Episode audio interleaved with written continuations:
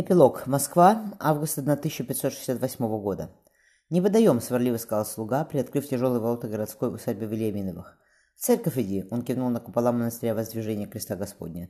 Баба с детем сдвинула платок со лба. Дворовый пал на колени. «Марфа Федоровна, Христом Богом молю, обознался, помилуйте. Ульяна здесь?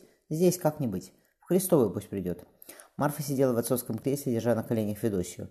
Ульяна низко поклонилась ей с порога. «Боярышня!» — ключница припала губами к руке Марфы. Брат мой где? В Александрове Слободе, Матвей Федорович, государем. Сия дочь моя, Воронцова Феодосия Петровна. Отец ее Марфа перекрестилась, приставился, упокой Господи души его. Пошли кого в монастырь Крестовоздвиженский. Пусть год поминают мужа моего покойного. Денег я выдам. И брата моего единокровного, и на Ковасяна пусть тоже поминают. Девушка вздохнула. Презри, Господи Иисусе, милости своей. Ключница осторожно сказала. Жалко, совсем молодой Петр Михайлович был. На все воля Божья, сухо ответила Марфа. Дочь моя пусть в детских горницах живет. Мама к нянек боярышни подбери. Я в материнских город, горницах буду, прибыльно там. Все в порядке держим, Марфа Федоровна, как иначе? Что с подмосковной? Матвей Федорович велел заново строить. Заканчивают сейчас. Ульяна смахнула слезу с ресниц. Будет, Марфа сказ... мягко сказала Марфа. Платье мое, книги принесите ко мне и начинайте для боярышни Воронцовой одежду шить. Мыльня истоплена, к вечеру хороша, хороша станет, Марфа Федоровна. После ужина пойду. Девок отреди, пусть попарят меня как следует, руки-ноги почистят. Ромашки заварите, овсяных высевок для лица, соль с медом замесите, сама знаешь. Не зря за вашей матушкой благослови Господь душу ее. Пятнадцать лет ухаживала, поклонилась ключница. Все сделаю. Боярыш не искупайте, попестуйте. Молоко из рожка давайте, из чаши еще пить не умеет, сейчас учиться будет. Игрушки мои детские с кладовой достаньте, коня, кукол, тележку. Подай мне поесть груш или яблок с медом, и пусть вазок приготовит. Отъехать мне надо, к ужину вернусь. На козла кого надежного посади. Надежного, надежного посади. Неси боярышню Пэлтота. Протянув ключницу ребенка, откинувшись на, спину крес... на спинку кресла, Марфа устало закрыла глаза. Она велела возниться остановиться на холме. Отсюда была видна река и поднимавшаяся вверх новая усадьба. «Храни, Господи, души их святые», — прикрестилась Марфа. «Речь Иисус, а здесь в воскрешении живот.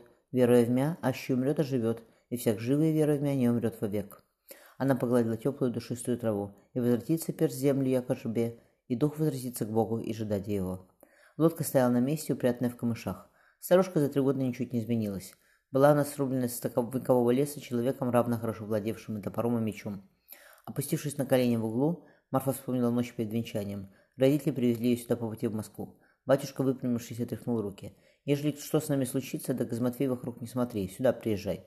Федосия обняла дочь. «Может, и не понадобится оно тебе. Однако запас карман не трет. Кроме нас, твоих, нас троих о ларце сём никто не знает».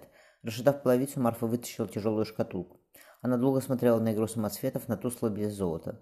Опустив в тайник два мешка и свернутую карту большого камня, вернув ларец на место, девушка привела все в порядок. Вымыв руки в озере, она погнала лодку к берегу. Марфа, распаренная липовыми вениками, растертая медом и солью, выкупанная в козьем молоке, лежала на лавке в мыльне. Старая ключница расчесывала ей волосы, синые девки, вооруженные серебряными ножницами, подстригали ей ногти на руках и ногах. «Ежели кто из вас дур, — пригрозила Ульяна, — Марфа Федоровна царапает, до конца жизни в отправлю. Оставь, не гомони!» — зевнула Марфа. «Брат мой не женился?» Ульяна что-то зашептала ей на ухо. «Сие я знаю». Марфа посмотрела на руки. «Ладно, хватит. Неси притирание». Девки побежали за сметаной с желтками. Федосия Петровна покупалась, поела, попестовали мы ее. Уснула боярышня. «Приносить вам ее ночью, али отличать будете?» Ключница протирала волосы Марфом отвером ромашки.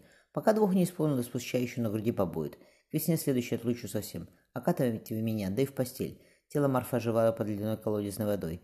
Закутав ее в сорочку тонкого шелка, Ульяна надела на девушку Софьяновые, украшенные жемчугом домашние туфли. «Спокойной ночи, Марфа Федоровна», — поклонилась Ульяна, подотнув вышитые легкие одеяла. Завтра с утра сядем с тобой. Посмотрим, что с хозяйством. Матвей Федорович при государе. Не досуг его в бабские дела вступать. Да и времени у него нет по вотчинам разъезжать. Все сделаем, боярня. Боярня, почивайте с Богом. Открыв матушкиного видя, Марфа углубилась в чтение. Ключница опустила на персидский ковер детской горницы плетеную корзину. «Смотри, Федосеюшка!» — Велиминова обняла дочь. «Все котятки. Выбирай, какой тебе по душе». Черные, рыжие, белоснежные котята карабкались по стенкам корзины. «Мяу!» — ахнул Федосия. «Мне мяу!» «Да, доченька, тебе котеночка». Дверь отворилась. На пороге стоял невысокий стройный мужчина. «Здравствуй, Марфа!» Брат смерил, ее, долгим взглядом. «Давно не виделись».